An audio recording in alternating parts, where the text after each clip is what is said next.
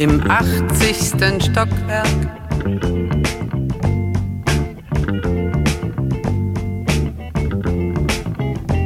In dem Haus, das es nicht gibt.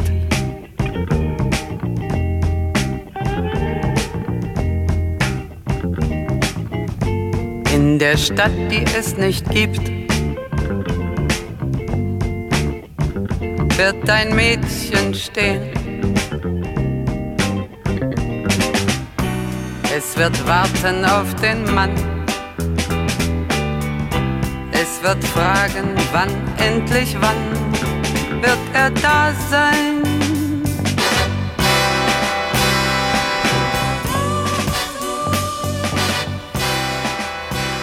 Liebe Hörerinnen und Hörer, das ist Hildegard Knef mit ihrem Song Im 80. Stockwerk aus dem Jahr 1970. Eine merkwürdige, märchenhafte, unwirkliche Szene in diesem kurzen Text und das zu dieser funky Musik. Diese Folge der Zeitgeister ist eine Premiere. Zum ersten Mal hat die Erkundung dessen, was hinter diesem Song steckt, live vor Publikum stattgefunden. Mitte August in Hamburg auf einer schönen idyllischen Bühne im Garten beim Kultursommer Special auf Kampnagel, präsentiert von NDR und Zeitstiftung. Mit mir waren Ja König Ja auf der Bühne. Es gibt also zum ersten Mal in Zeitgeister auch zusätzliche live gespielte Musik darunter auch eine exklusive Coverversion. Viel Spaß beim Zuhören.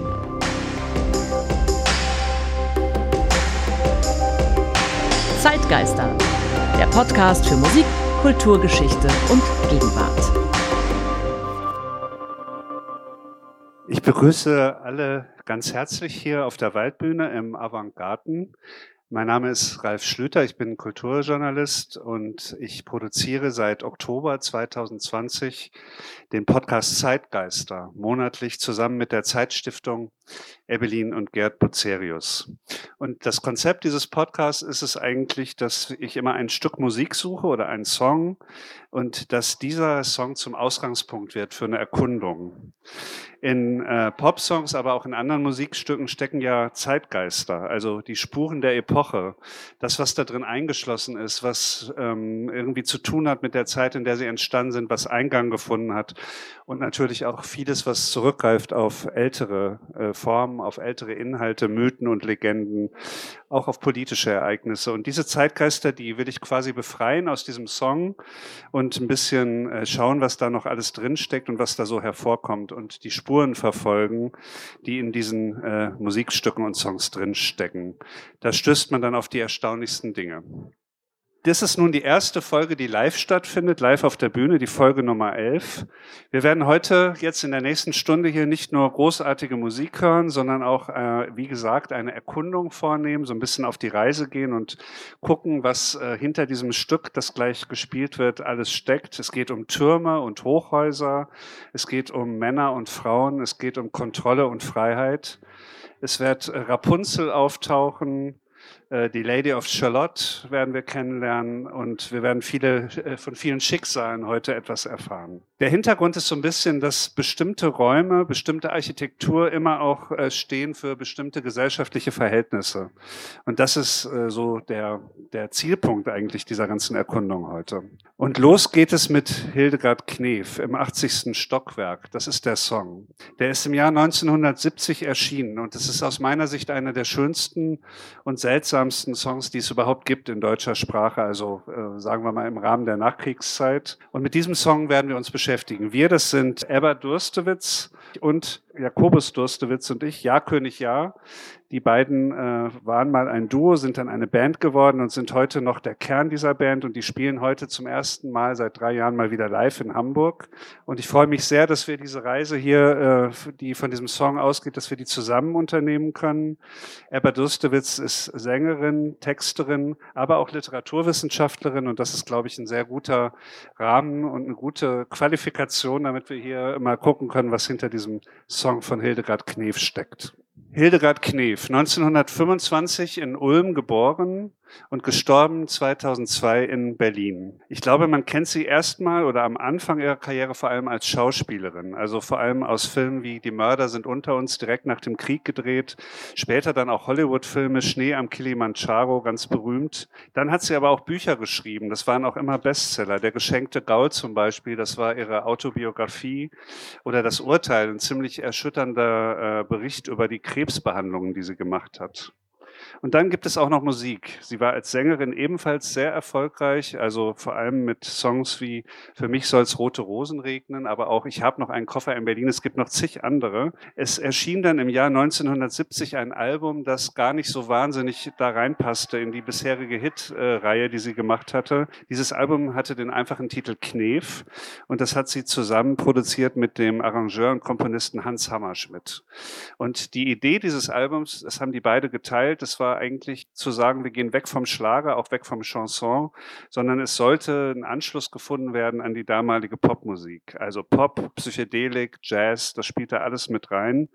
Und diese ganze Platte ist geprägt von dieser Idee und es ist eine ganz aufregende und interessante Platte bis heute, finde ich. Damals fiel sie so ein bisschen zwischen die Stühle, wurde also nicht sehr gut angenommen, sowohl von der Schlagerfraktion als auch von den Leuten, die so echte Popmusik gehört haben, ist es irgendwie so in die Mitte äh, gefallen. Aber so nach und nach hat man, glaube ich, dann doch immer mehr gesehen, was da eigentlich so alles drin ist in dieser Platte. Und unter anderem eben dieser fantastische Song im 80. Stockwerk. Ich möchte nur mal so eine Textminiatur, eigentlich nur ein sehr kurzer Text, möchte nur mal die ersten Zeilen vorlesen, bevor wir den Song gleich hören.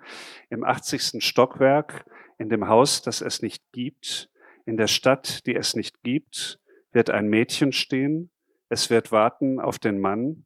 Es wird fragen, wann, endlich wann wird er da sein. Das ist es im Prinzip auch schon. Es wird dann noch mal ein bisschen variiert. In der zweiten Strophe wird dann noch gesagt, dass das Mädchen traurig sein wird, also von einem äh, negativen Ausgang sozusagen berichtet, dieser Warterei auf den Mann. Und ja, ich glaube, man kann schon sehen an diesen Zeilen, es geht nicht um irgendeinen Mann, sondern es geht schon um den Mann, also einen bedeutenden Mann, jemand, der sie vielleicht retten wird aus dem 80. Stockwerk. Mehr möchte ich jetzt im Moment noch nicht sagen. Wir gehen nachher den Motiven, die hier drin stecken, äh, noch auf den Grund. Jetzt spiele ich erstmal das Stück.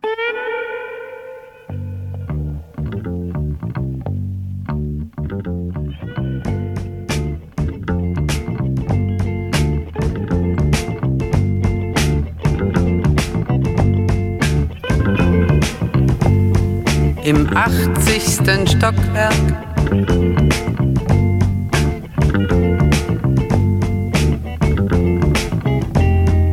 dem Haus, das es nicht gibt.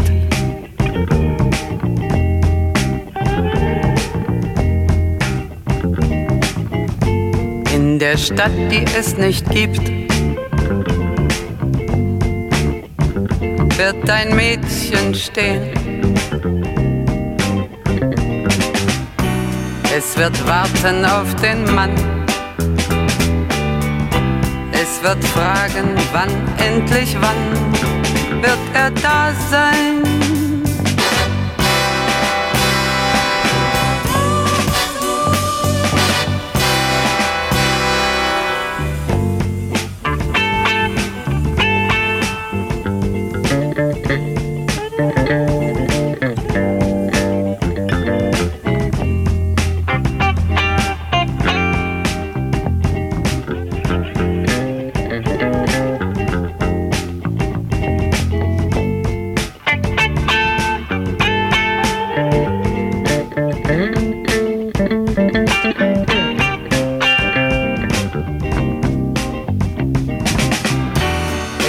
warten auf den Mann.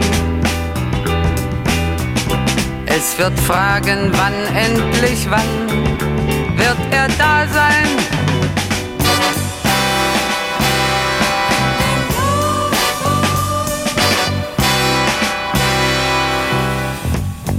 Im 80. Stockwerk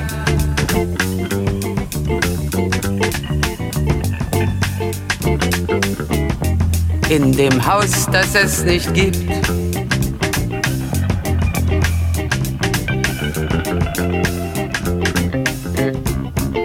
In der Stadt, die es nicht gibt, wird es traurig sein.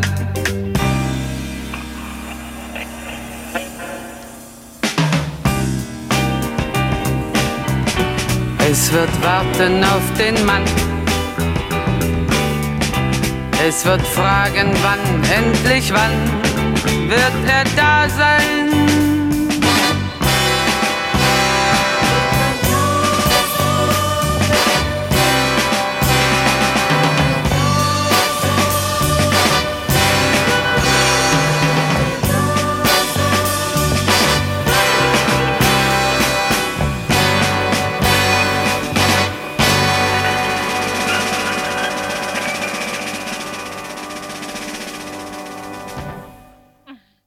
80. Stockwerk, ja. Als ich das das erste Mal gehört habe, habe ich sofort gedacht, das kommt mir so vor, als ob das irgendwie ein älteres Motiv ist, was da drin steckt in dem Text. Der Text ist ja sehr rätselhaft und merkwürdig. Und das Motiv ist die Frau im Turm die Frau im Turm gefangen. Also nicht freiwillig die Frau im Turm, sondern die Frau, die festgehalten wird oder die aus irgendwelchen Gründen diesen Turm nicht verlassen kann. Und ich habe dann ein bisschen gegraben, was es da so gibt. Und es gibt erstaunlich viele Geschichten, die das eigentlich erzählen, dass eine Frau irgendwo in einem Turm äh, ist und nicht weg kann. Es gibt sowohl Mythen und Märchen und Legenden, die damit zu tun haben. Es gibt aber auch ganz reale Geschichten, die das eigentlich erzählen interkulturell, quer durch alle Zeiten und Kulturen. Nur mal ein paar Beispiele. Es gibt in der indischen Stadt Jaipur in Rajasthan seit der Zeit der Maharajas einen Tempel, also einen Palast, der heißt Palast der Winde. Und dieser Palast hat oben so Fenster, die äh, Gitter haben. Da kann man von innen nach außen gucken, aber nicht von außen nach innen. Und diese oberen Etagen, die waren für die Haremsdamen bestimmt. Die konnten von oben dann gucken, was unten auf der Straße passiert. Die konnten aber nicht gesehen werden. Und das war auch ganz wichtig. Die Maharajas waren ja, äh, was Sexualität betrifft, sehr, sagen wir mal, exklusiv. Und es war eben wichtig, dass die Frauen nicht gesehen wurden, dass die da oben gefangen gehalten wurden. In Aserbaidschan, in Baku, gibt es einen Turm, der nennt sich Jungfrauenturm. Und von diesem Turm soll sich mal eine Prinzessin gestürzt haben, die dort festgehalten wurde. Die sollte verheiratet werden mit jemandem, den sie aber nicht mochte. Und dann hat sie den einzigen Ausweg genommen, den man bei einem solch, bei einer solchen Gefangenschaft nehmen kann und hat sich vom Turm gestürzt. Und dann gibt es noch eine Geschichte, die uns historisch noch relativ nahe ist. Es gab im 18. Jahrhundert mal eine Mätresse von August dem Starken in Dresden, also dem großen Kurfürsten. Die hieß Constantia von Kosel. Und die war Mätresse eben des Kurfürsten. Die hat sich zu stark eingemischt in die äh, Belange des Hofes über lange Zeit und wollte da Politik machen. Und er hat sie dann einfach irgendwann verbannt in einen Turm, den Johannisturm auf der Burg Stollen. Dort hat sie Jahrzehnte zugebracht. Also es gibt tatsächlich diese reale Idee, dass man eine Frau, mit der man, äh, die man nicht zu einflussreich äh, werden ähm, äh, lassen möchte, dass man die in so einen Turm sperrt. Zugleich gibt es aber diese ganze Motivlage, die Frau im Turm gefangen, auch in der Mythologie, in der Literatur. Und ich habe Ebba Durstewitz darauf angesprochen, als ich dich zum ersten Mal mhm. kontaktiert habe. Und du hast gleich gesagt, ja, die Frau im Turm, das ist für mich ein sehr interessantes Motiv, mit dem ich mich auch schon viel beschäftigt habe. Was interessiert dich denn daran oder was hat dich daran interessiert? Ja, das war vielleicht ein bisschen übertrieben, aber ursprünglich, ähm, also ähm, Türme standen, ähm, waren erstmal da. Also äh, Türme, ich fand das als Bauwerk schon immer so ein Quatschbauwerk, weil es also mhm. so ein Gebäude, das äh, seine Grundfläche um ein Vielfaches überragt.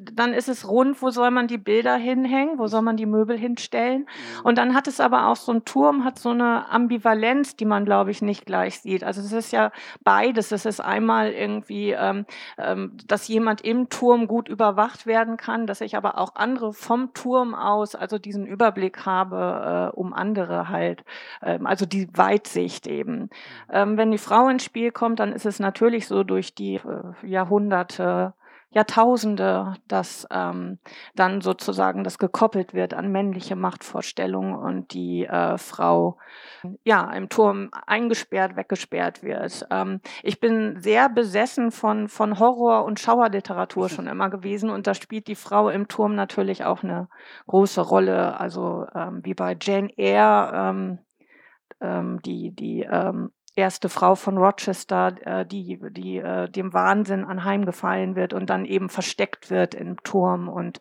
geheim gehalten und so weiter. Und da gibt es natürlich zig Beispiele. Eins wollen wir uns jetzt mal ein bisschen genauer anschauen. Das ist das berühmteste, das kennt hier jeder, Rapunzel. Rapunzel ist ja ein Märchen der Gebrüder Grimm. Ähm, Rapunzel ist zwölf Jahre alt. Das wurde mir dann auch nochmal klar beim Lesen. Also schon echt jung aus heutiger Sicht. Und Rapunzel hat ja das Problem, dass sie von ihren Eltern an eine Zauberin gegeben wurde. Und diese Zauberin hat sie in einen Turm gesperrt. Und da gibt es auch noch nicht mal die Möglichkeit, offensichtlich von unten in den Turm hochzukommen, sondern die einzige Möglichkeit ist, sich an Rapunzels Haar herhochzuziehen ziehen, wie wir alle wissen. Eine ziemlich bizarre Situation. Diese Zauberin zieht sich dann immer an dem Haar hoch und eines Tages taucht dann natürlich ein Prinz auf. Da musste ich dann sofort an diese Zeile denken. Sie wartet auf den Mann, da kommt dann der Prinz und der Prinz hat natürlich den Plan, sie aus dieser misslichen Situation zu erretten und er zieht sich natürlich auch an ihrem Haar da hoch und die beiden schmieden dann Fluchtpläne und die Zauberin ähm, kriegt es mit und äh, reagiert nicht so erfreut auf die ganze Situation. Sie verbannt dann Rapunzel in die Wüste. Das fand ich nochmal sehr interessant. Auch so als kulturelles Motiv von einem europäischen Märchen, dass man in die Wüste verbannt wird, während der Prinz vom Turm gestoßen wird in die Dornen und selbstverständlich sofort erblindet, weil er mit den Augen in die Dornen fällt. Also beide äh, werden aufs Schrecklichste bestraft dafür, dass sie diese, dieses Turmarrangement äh, gebrochen haben. Die begegnen sich dann später nochmal wieder. Da hat übrigens Rapunzel dann schon Zwillinge. Also das ist schon auch eine ziemlich äh, bizarre Geschichte. Aber hier sieht man eben schon dieses, dieses, dieser Lockdown, dieses Mädchen, das im Turm ist und wo dann eben der Mann kommen muss, um sie zu befreien. Also sowohl, was du gerade gesagt hast, männliche Kontrolle, aber auch dann der Mann muss kommen, um die Situation zu lösen. Mhm. Ja. Und dann hast du mir, hast du mich aufmerksam gemacht auf eine ganz fantastische Geschichte, die mich seitdem auch fasziniert, die Lady of Charlotte. Mhm. Das ist eine Ballade eines englischen Dichters, 1832 erschienen, da hieß Alfred Tennyson. Den kennt man vielleicht heute in Deutschland nicht mehr so richtig äh, viel. Also der ist nicht riesig berühmt hier, glaube ich. Vielleicht bei Anglisten. Ich weiß es nicht. Unmöglich. Ähm, aber der war sehr berühmt in der viktorianischen Zeit, war ein hochdekorierter Dichter und hat auch die Prä-Raphaeliten beeinflusst. Das war so eine Künstlergruppe. Wenn man so in dieser Zeit unterwegs ist in England, dann stößt man schon immer mal wieder darauf. Und der hat eine wirklich aberwitzige Ballade geschrieben in vier Teilen, die Lady of Charlotte. Charlotte ist eine Insel und auf dieser Insel steht natürlich ein Turm und in diesem Turm ist die Lady gefangen. Die ist da oben drin und die singt abends. Man hört also in der Umgebung den Gesang dieser Lady, der muss wirklich sehr schön sein. Das ist übrigens auch bei, bei Rapunzel ja so, dass sie, dass sie singt. Ne? Also der Prinz von Rapunzel wird auch durch den Gesang angelockt. Kommt schon das Kunstmotiv so ein bisschen rein. Und die Lady darf nicht aus dem Fenster schauen. Die hat einen Spiegel und das, was sie im Spiegel erkennt von der Außenwelt, das verwebt sie zu einem Teppich. Alles richtig bisher, ne? Ja. ja. Mhm. Und das heißt, die, die macht da oben was, die verwebt diese Bestandteile der Wirklichkeit zu einem, zu einem Werk, zu einem Teppich, aber sie darf eben nicht die Wirklichkeit direkt anschauen. Sie darf nicht aus dem Fenster schauen. Und eines Tages sieht sie im Spiegel den Ritter Lancelot, und das Ganze spielt im Rahmen der Artus-Sage. Camelot ist nicht weit weg. Und sie sieht den Ritter dort und ähm, ist so fasziniert von diesem Ritter, dass sie ihr Gesicht umwendet und doch aus dem Fenster schaut. Und in dem Moment, wo sie aus dem Fenster schaut, zerspringt der Spiegel und der Fluch, in dem sie da gefangen ist, in diesem Turm, beginnt eigentlich zu wirken. Damit hat sie eigentlich dieses äh, gebrochen, was sie nicht brechen durfte. Sie durfte nicht äh, aus dem Fenster schauen. Sie verlässt dann den Turm und da beginnt dann eigentlich ihr Niedergang gibt ein ganz berühmtes Gemälde, das habe ich hier mitgebracht von ähm, John William Waterhouse, 1888. Und da sieht man die Lady of Charlotte in ihrem Boot, die hat das Boot signiert. Vorne auf dem Boot steht ich glaube Lady of Charlotte. Ne? Genau. Lady of mhm. Charlotte, einfach wie einfach den, den Namen der Frau als ähm, Signatur auf diesem Boot. Und sie verlässt also diesen Turm und diese Insel und begibt sich Richtung Camelot, um Lancelot zu finden. Sie erreicht diese, äh, diesen Ort aber dann nur tot. Also sie stirbt, weil sie einfach diesem Fluch erlegen ist. Und das heißt ja mit anderen Worten, dass die Frau in der Öffentlichkeit, in der Außenwelt nicht leben darf, oder?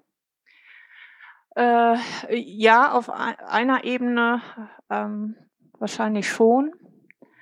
Vielleicht zu viel Selbstinitiative. Äh, ähm, ich habe das auch immer, also es ist natürlich ähm, auf, auf der oberflächlichen Handlungsebene erstmal, also ist hier einfach eine tragische Figur. Äh, bezeichnenderweise ähm, ähm, kommt das Unglück ähm, in Form der Liebe äh, daher. Also ich habe das auch immer so ein bisschen äh, ähm, Geschlechterrollen kritisch gelesen, so, äh, ähm, so äh, heterosexuelle Frauen, ähm, die, die äh, sollten sich vor der Liebe in Acht nehmen, äh, vor der männlichen, sonst geht's äh, total bergab und ja. äh, alles endet im Tod und Verderben. Ja. Und ähm, auf der anderen Seite steckt da aber auch ähm, so, eine, so eine Kunstmetapher drin in dem Ganzen. Und das hat mich eigentlich immer am meisten interessiert. Also sie sieht ja nur, sie sieht halt, ähm, sie äh, sieht die Welt nur anhand von Reflexionen, sie sieht sie nicht direkt. Ähm, wir haben diese Webmetapher, also mhm. Weben, Text, äh, äh, Geflecht und so mhm. weiter, ähm, ähm, das Singen ähm,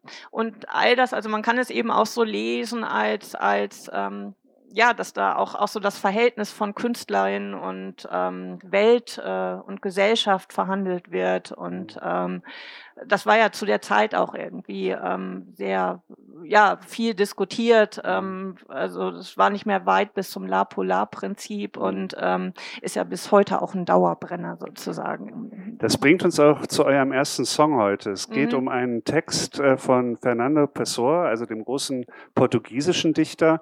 Und der behandelt dieses Motiv, der behandelt das Motiv, dass man auf Distanz ist und dass man also keinen unmittelbaren Zugang zu seinen Themen hat, so einen ganz gefühlsmäßigen, direkten, sondern dass man eher von oben aus der Distanz äh, auf die Welt schaut. Und der Text heißt dieses. Das Stück heißt dieses, genau.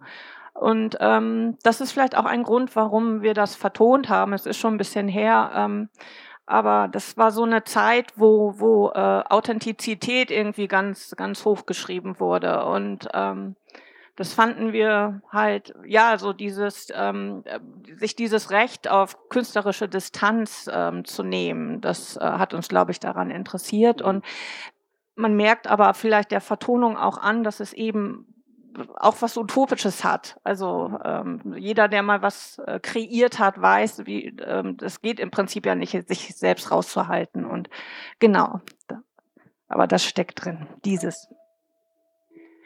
Ich erdenk und lüge, sagt man alles, was ich schreibe, nein, was ich sagen will, ich fühle mit der Fantasie allein.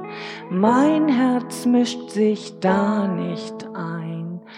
Was ich träume und verlasse, das was endet und missglückt, ist wie eine Dachterrasse, die auf etwas anderes blickt, dieses andere entzückt.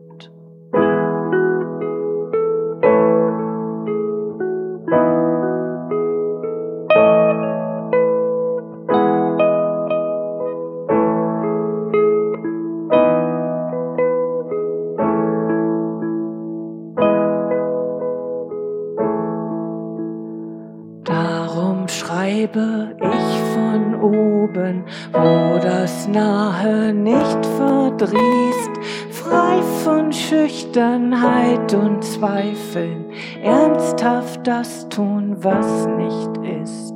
Fühlen, fühl doch, wer's liest. Ja, vielen Dank.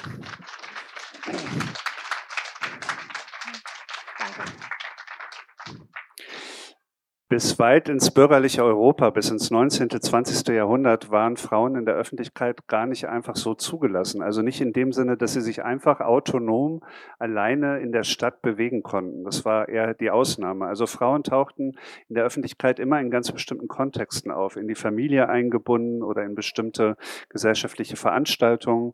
Aber dass man einfach so rumlief und machte, was man wollte, das kam eigentlich nicht vor. Das haben Männer gemacht. Und dass es heute nicht mehr so ist, das hat natürlich zu tun mit den ganzen Emanzipationsbewegungen, mit der Aufklärung, mit dem Feminismus. Aber manchmal gibt es dann auch so Elemente in diesem Prozess, die einen überraschen. Ich habe zum Beispiel dann irgendwann mal erfahren, dass das erste Warenhaus in Europa, das erste moderne Warenhaus, das stand in Paris, Le Bon Marché, eröffnet 1838, dass das so einen Schub gegeben hat in der Emanzipation der Frauen in diesem einen Punkt. Also im Bon Marché konnten Frauen einfach äh, ein bisschen rumlaufen, gucken, was man kaufen kann. Das klingt jetzt aus heutiger Sicht nicht sehr emanzipiert, aber für damals war das eben ein Schritt, dass man überhaupt rausgehen konnte und autonom seine Zeit gestalten konnte. Und dort haben sich dann Frauen auch getroffen. Also ein Mini-Element von Emanzipation, an dem man aber sieht, wie Räume auch gesellschaftliche Verhältnisse verändern. Und das fand ich eben ganz interessant. Da gibt es einen tollen Roman von Emile Solar, der heißt Das Paradies der Damen. Da wird das genau beschrieben. Und das ist genau eigentlich der Punkt, an dem wir hier jetzt auch ein bisschen weitermachen wollen. Also wie sind Räume, wie sind Standpunkte, wo steht eine Person im Raum und was macht sie da eigentlich? Ich habe da noch ein ähm, äh, Gemälde von Gustav Caillebotte, ein französischer Maler von 1875, das heißt junger Mann am Fenster. Das ist sein jüngerer Bruder, den er hier gemalt hat. Und der steht an einer Balustrade. Diese, dieses Geländer heißt Balustrade und das äh, findet man auf Balkonen, das findet man innerhalb von Gebäuden, das findet man auch auf diesen umlaufenden Gängen. Und Ebba, ihr habt dieses Motiv der Balustrade mal aufgenommen in einem Song und habt das umgedreht von äh, Männern zu Frauen. Herrin der Balustrade. Die Herrin der Balustrade heißt das. Genau. Hier ist sie. Seht, ich laufe wieder gerade. Ich bin die Herrin der Balustrade. Ich bin das Ding, das immer wiederkehrt und Anspruch stellt auf Land und Hof. Mein Wirken ist jetzt gnadenlos, so schranken wie auch schonungslos. Ba,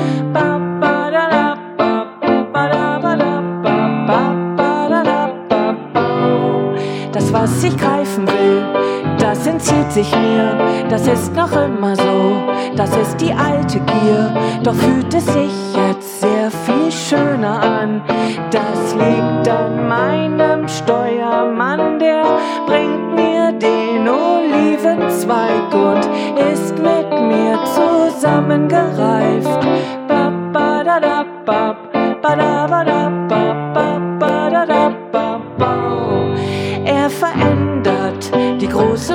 Welt und das nur indem ihre Größe ganz enthält.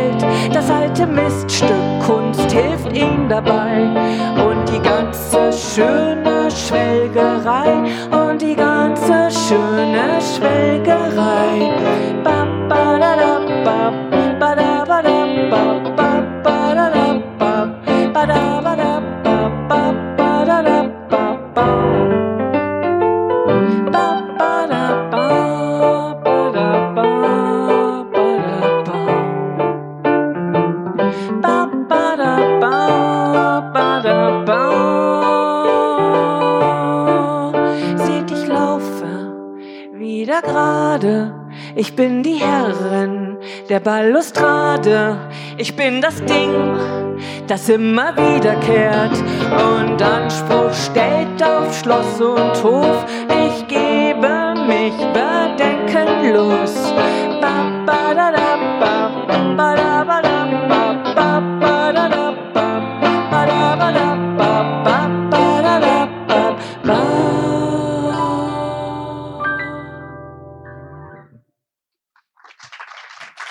Dankeschön.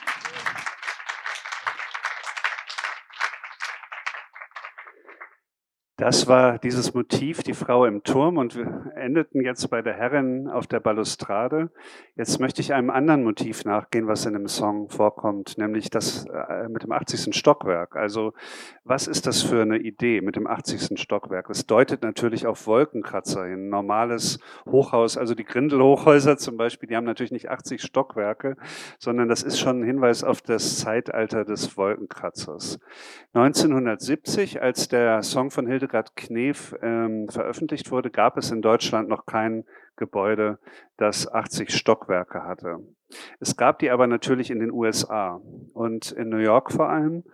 Ähm, Hildegard Knef kann eventuell äh, hier im Hinterkopf gehabt haben, ihre eigene Zeit in New York. Sie war ja eine Zeit lang mal am Broadway, nachdem sie zuvor in Hollywood gewesen war. Vielleicht hat sie hier auch was verarbeitet, eine Erfahrung, eine Impression, eine Erinnerung aus ihrer eigenen Zeit dort. Das fing ziemlich genau um 1900 an, dass in New York die Wolkenkratzer gebaut wurden. Ähm, der erste Schub war so 1900 bis 1910. Der Architekt und Theoretiker Rem Koolhaas hat es so schön genannt, die Besiedlung der Lüfte. Das hatte mit einem Turm, über den wir vorhin gesprochen haben, Türme in Europa, auf irgendwelchen Schlössern oder so, hatte das nichts mehr zu tun. Es war von der Form her zwar noch ein Turm, weil es oft sehr schmal nach oben ging, aber äh, die Dimension, in der man auf einmal nach oben baute, die war natürlich vollkommen unglaublich und äh, nie zuvor auch nur äh, ansatzweise realisiert worden. Die Multiplizierung der Grundfläche, du hast es gerade vorhin schon mal angesprochen, bei den Wolkenkratzern war das dann so, als ob man das einfach hochrechnet und so wie so eine Maschine nach oben baut. Das hatte also äh, irgendwie was Schwereloses und Unwirkliches. Im Jahr 1970, als dieser Song erschien, da war das Empire State Building das höchste Gebäude der Welt. Das hatte ähm, eine Höhe von 443 Metern und hatte 102 Stockwerke. Also da könnte man theoretisch im 80. Stockwerk auf einen Mann warten. Ähm, es kam dann 1973 hinzu das World Trade Center. Ähm, das hatte je 110 Stockwerke und war 417 beziehungsweise 415 Meter hoch.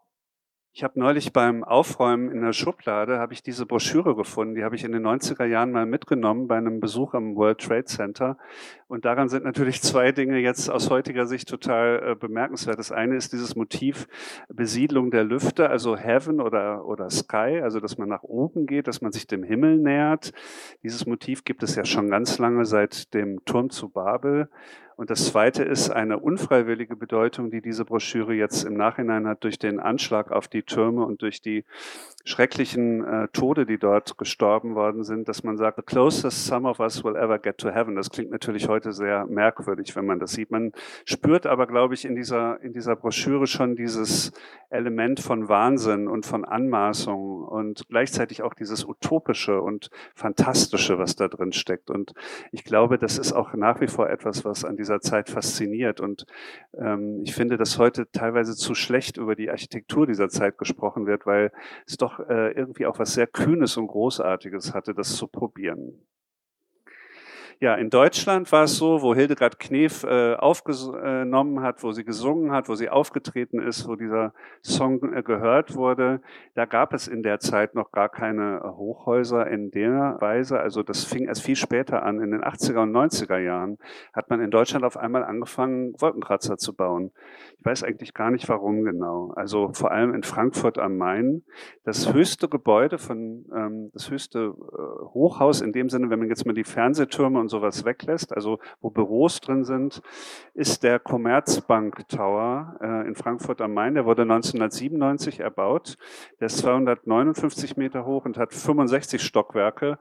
Also äh, auch da hätte Hildegard Knef nicht im 80. Stock äh, ein Mädchen platzieren können.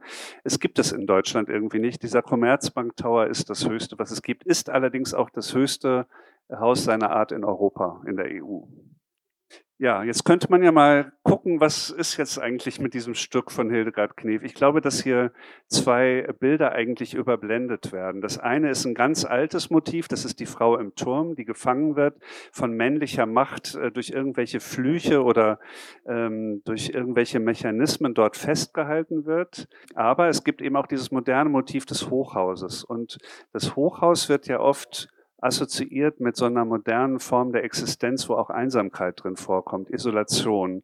Da wird quasi dieser Bauidee des Turms, dass man nur von unten reinkommt und dass die räumliche Gestaltung sehr schwierig ist in einem Turm, wird dann ähm, zu so einer ja doch Architektur der Isolation oft in diesen Hochhäusern. Es gab vor ganz kurzer Zeit mal eine Umfrage in Vancouver in Kanada, wo man BewohnerInnen von Hochhäusern gefragt hat, ob sie sich dort eigentlich wohlfühlen und ob sie das Gefühl haben, dass sie Teil einer Gemeinschaft sind. Und die äh, Ergebnisse fielen sehr schlecht aus, viel schlechter als bei Leuten in der Vergleichsgruppe, die in, in normalen mm, Mehrfamilienhäusern leben.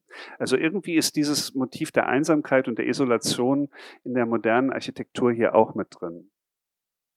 Ich habe dazu ein Gemälde nochmal von Edward Hopper aus dem Jahr 1952, das heißt Morning Sun. Und das äh, zeigt nochmal, glaube ich, diese Verbindung äh, von dieser Frau, die da auf dem Bett sitzt und rausschaut. Und draußen sieht man ja auch so anonyme Architektur, man sieht keine Menschen.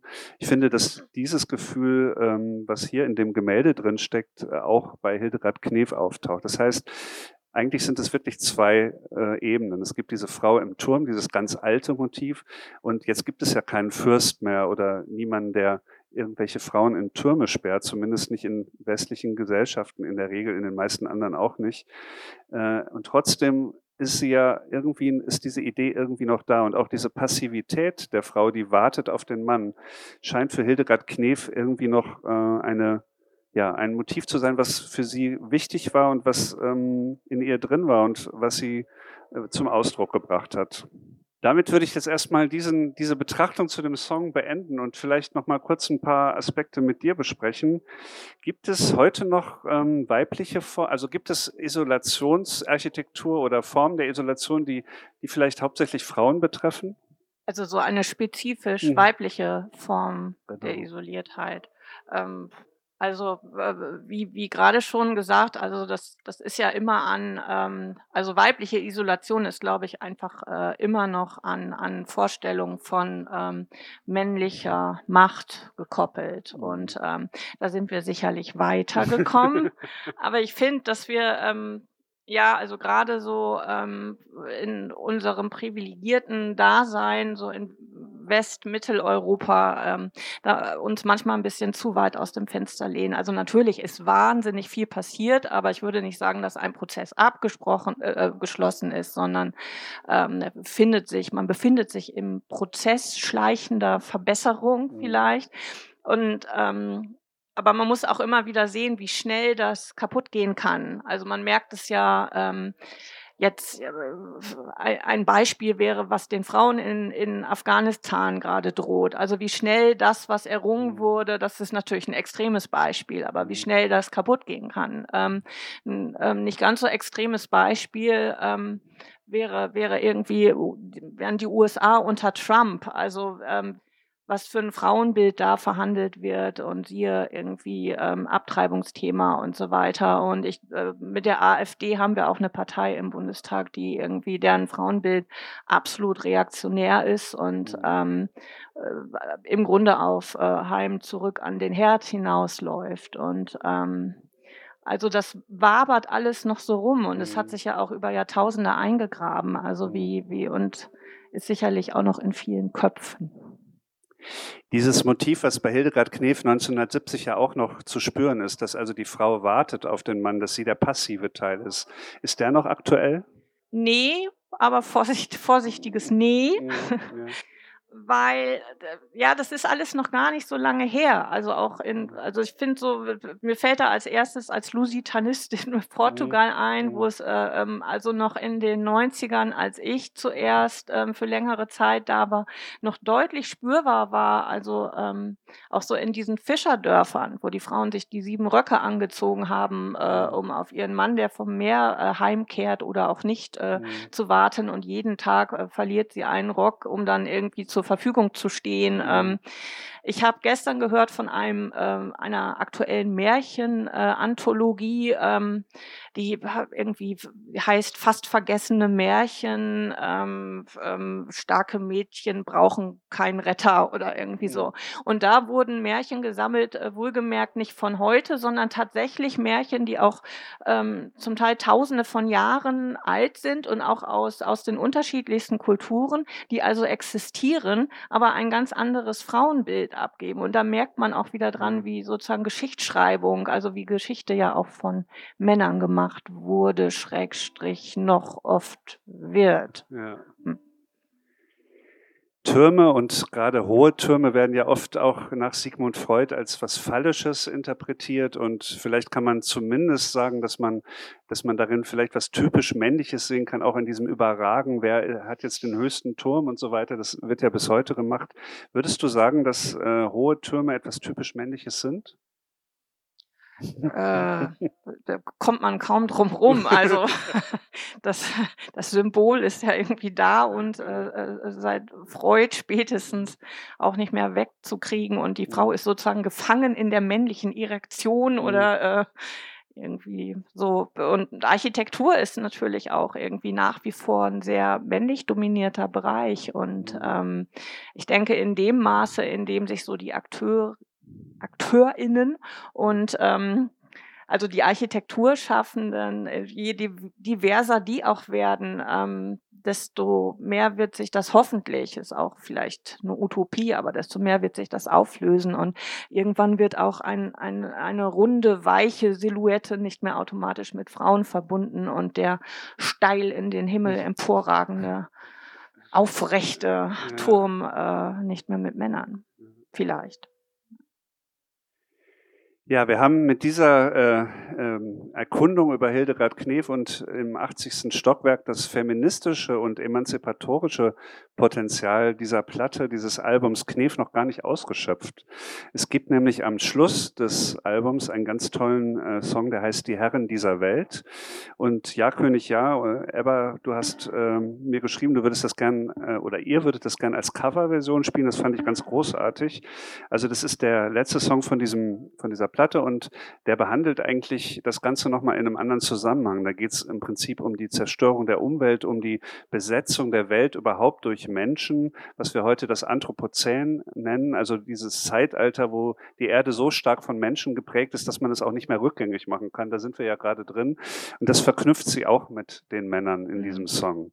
Bevor ihr das jetzt äh, spielt, möchte ich mich noch bedanken bei allen, die gekommen sind natürlich, bei der Zeitstiftung, wie immer, äh, bei NDR Kultur und bei Kampnagel. Vielen Dank. Und jetzt kommt Ja König Ja mit Die Herren dieser Welt.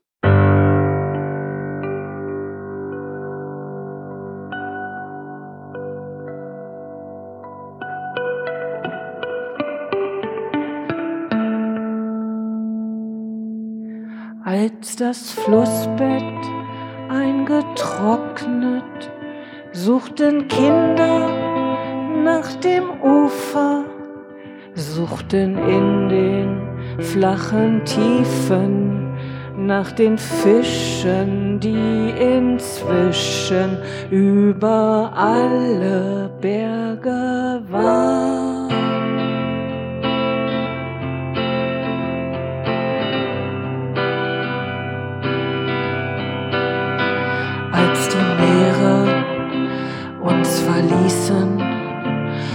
Der Regen ihnen folgte, als die Pflanzen sich geweigert, das Geringste noch zu tun, sprach der Landesherr betroffen.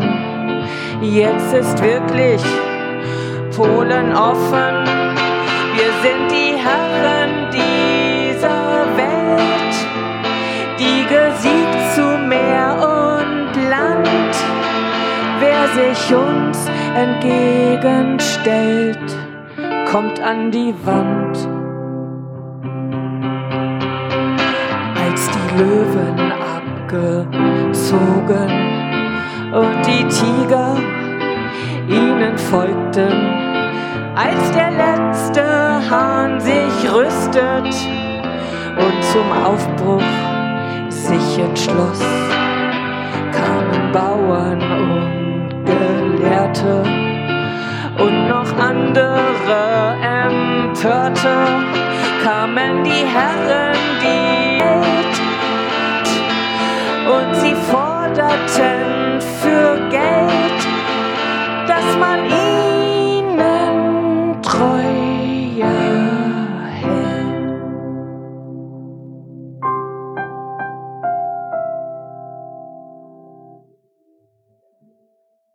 Als die Sonne still verglühte, rangen Frauen ihre Hände, liefen Männer bis ans Ende, bis ans Ende dieser Welt.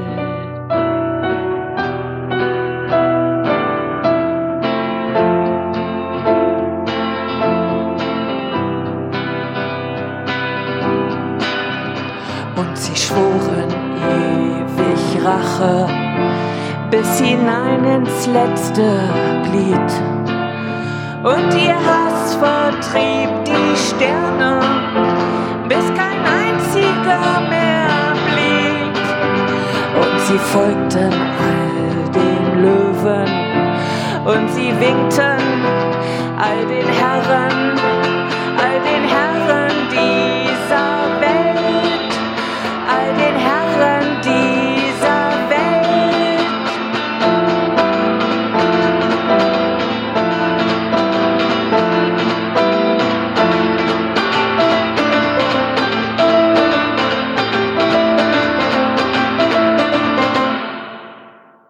Vielen Dank Dankeschön.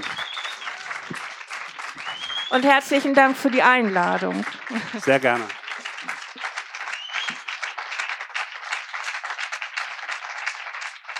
Das war die Folge Nummer 11 des Podcasts Zeitgeister, die diesmal live vor Publikum stattfand.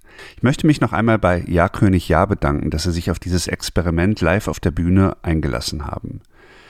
Wenn euch diese Folge oder dieser Podcast gefallen, dann hinterlasst doch gerne Punkte und Bewertungen und abonniert gerne, das hilft sehr beim Gefundenwerden. Ich möchte auch noch auf die anderen Podcasts der Zeitstiftung hinweisen, Urban Change und neuerdings ganz frisch Zwischenrufe. Die nächste Folge von Zeitgeister, Nummer 12, kommt dann wieder aus dem Studio. Es wird um eines der berühmtesten Stücke der klassischen Musik gehen, den Ritt der Walküren aus Richard Wagners Oper Die Walküre. Kaum eine Musik wird so häufig verwendet, wenn es darum geht, Filmbildern dramatischen, kriegerischen Schwung zu verleihen. Wie es zu dieser Verbindung kam und was sie bedeutet, darum geht es dann im September. Bis dahin verabschiedet sich am Mikrofon Ralf Schlüter. Tschüss.